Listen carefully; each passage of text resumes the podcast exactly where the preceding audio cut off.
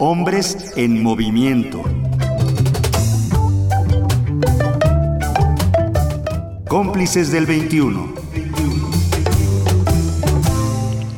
Justicia restaurativa para construir un mundo diferente, un mundo mejor.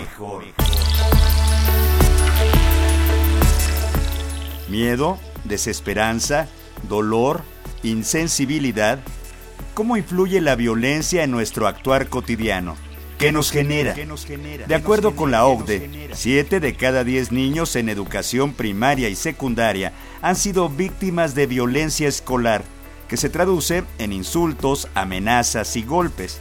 El problema lleva tantos años sin atención que se le ha normalizado. Las muestras de odio, racismo, homofobia, acoso, suicidios y homicidios se manifiestan y se sufren desde edades tempranas. Es la voz de la doctora en Pedagogía Crítica y Educación Popular, María de Lourdes Valenzuela. Actualmente los lugares inseguros no solo son las calles, no solo en el transporte público, son en las universidades. ¿Es nuevo? Les pregunto, ¿es nuevo esto? No, no es cierto que en las escuelas y en las universidades es nuevo. Lo que es nuevo es que se visibilice el problema. Se sabe también que los victimarios, quienes son los agresores, eh, fundamentalmente las parejas, los novios, los jefes, los hombres, pero ¿quiénes son esos hombres? ¿Quiénes son? Porque pareciera, como decían anteriormente, están absolutamente tipificados como estigmatizados. Y la pregunta es, ¿qué vivieron? ¿Qué circunstancias estaba viviendo? Y creo que ese es algo que nosotros preguntemos, nos preguntémosles a los hombres qué es lo que están viviendo actualmente, qué violencias, cuáles son las situaciones que ustedes, les pregunto, viven de violencia particularmente.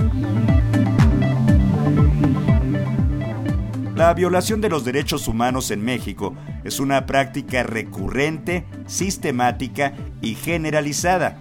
Así lo publicó en su boletín el Senado de la República en febrero de 2019. Lo grave es que el problema crece porque los jóvenes no tienen una noción clara de lo que son los derechos humanos, la importancia que tienen en nuestra construcción como personas y las relaciones pacíficas que establecemos con los otros. Así lo expresa la doctora Lourdes Valenzuela.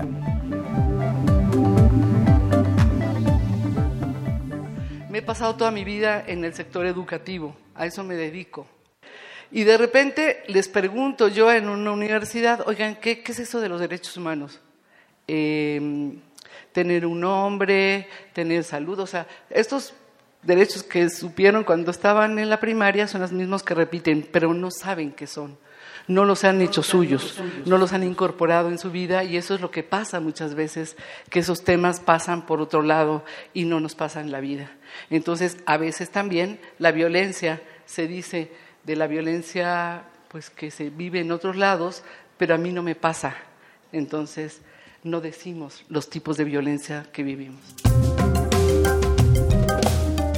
Consideramos al agresor, al que violenta, ajeno a nuestra realidad.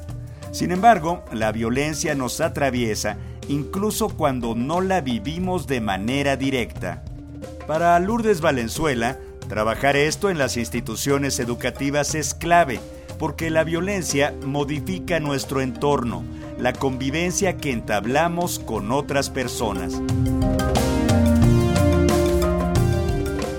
Cambio tiene que venir de el cómo siento yo la violencia, cómo vivo yo la violencia, siendo hombre o mujer.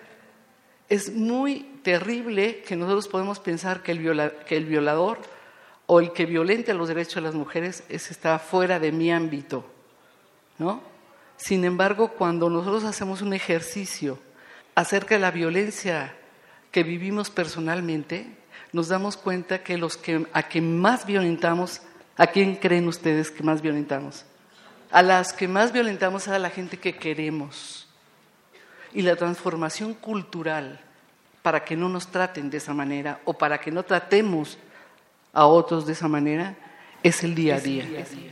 Y eso se trata de poderlo empezar a trabajar desde las instituciones de educación, desde si quieren, desde educación inicial, preescolar, primaria, y no saben lo importante que es la secundaria, por si tienen hijos o hijas adolescentes. Ahí tenemos un problema de suicidios importantísimos, ahí tenemos cutting, sexting, grobbing, bullying, está terrible. Pero de repente me pregunto, ¿ustedes no viven eso? Que los coloquios y encuentros se conviertan en semilleros para propiciar la cultura de paz entre la comunidad, esta es una propuesta de la doctora Valenzuela que pide en las escuelas protocolos que respeten los derechos humanos y que se adapten a las necesidades de cada región, porque aprender a resolver conflictos es una obligación ciudadana. No podemos, compañeras, compañeros, salir de este coloquio sin pensar que tienen ustedes una responsabilidad, en serio, para poder formar un ámbito de cultura de paz, un ámbito en donde no es que me impongan un protocolo.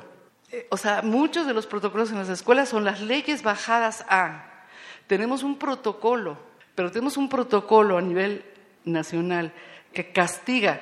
El niño que hace no sé qué es sancionado. Está en contra absolutamente de lo que tenemos nosotros de los derechos humanos. Entonces, las contradicciones que se dan para poder sancionar la convivencia dentro de las escuelas, está, estamos por la calle de la amargura.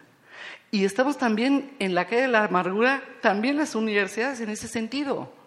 ¿Cómo nos relacionamos? Justicia restaurativa para construir un mundo diferente, un mundo mejor. Vamos creando una sociedad en donde ese que violó empieza a tener una, una, mirada distinta respecto a lo que puede y debe hacer. Y si no, entonces nosotros empezamos a trabajar con la justicia restaurativa para poder pensar no en criminalizar, no en castigar la ley, sino ayudar a esa persona que fue el ofensor para que realmente acompañada de la gente que la quiere o que lo quiere, a poder cambiar esas conductas y empezar a tener una cultura, una forma de ser, una forma de pensar de manera diferente. Y si lo metemos de esa manera, entonces la escuela empieza a cambiar. Y si tenemos un comité entre pares de resolución de conflictos, yo me empiezo a ser responsable. Entonces, a lo mejor es una utopía, pero así como hace 30 años, 40 años empecé a, a luchar porque hubiera esta posibilidad de juntarnos y hablar del feminismo.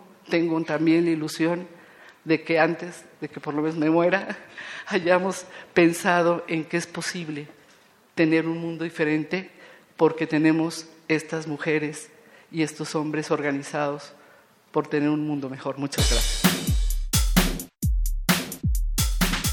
Las escuelas son semilleros donde el conocimiento se comparte y se generan relaciones que nos forman para la vida.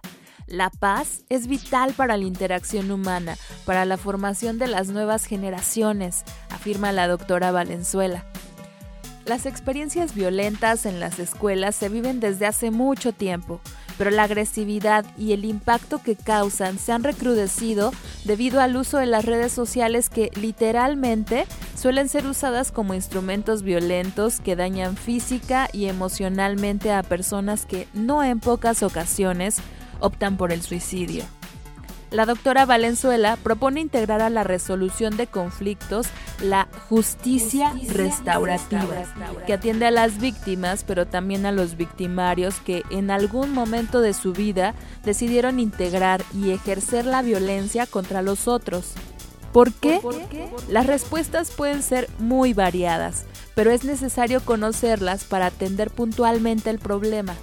Como feminista, Lourdes Valenzuela reconoce la importancia de que hombres y mujeres nos sumemos a este trabajo para generar acciones colectivas, inclusivas, sin etiquetas ni estereotipos. Los cómplices del 21, al igual que ella, trabajamos por un mundo mejor. Ella investiga y comparte. Nosotros acompañamos y difundimos. ¿Y tú? ¿Y tú? ¿Qué has pensado hacer? Escríbenos Twitter arroba cómplices del 21, Facebook y YouTube cómplices del 21.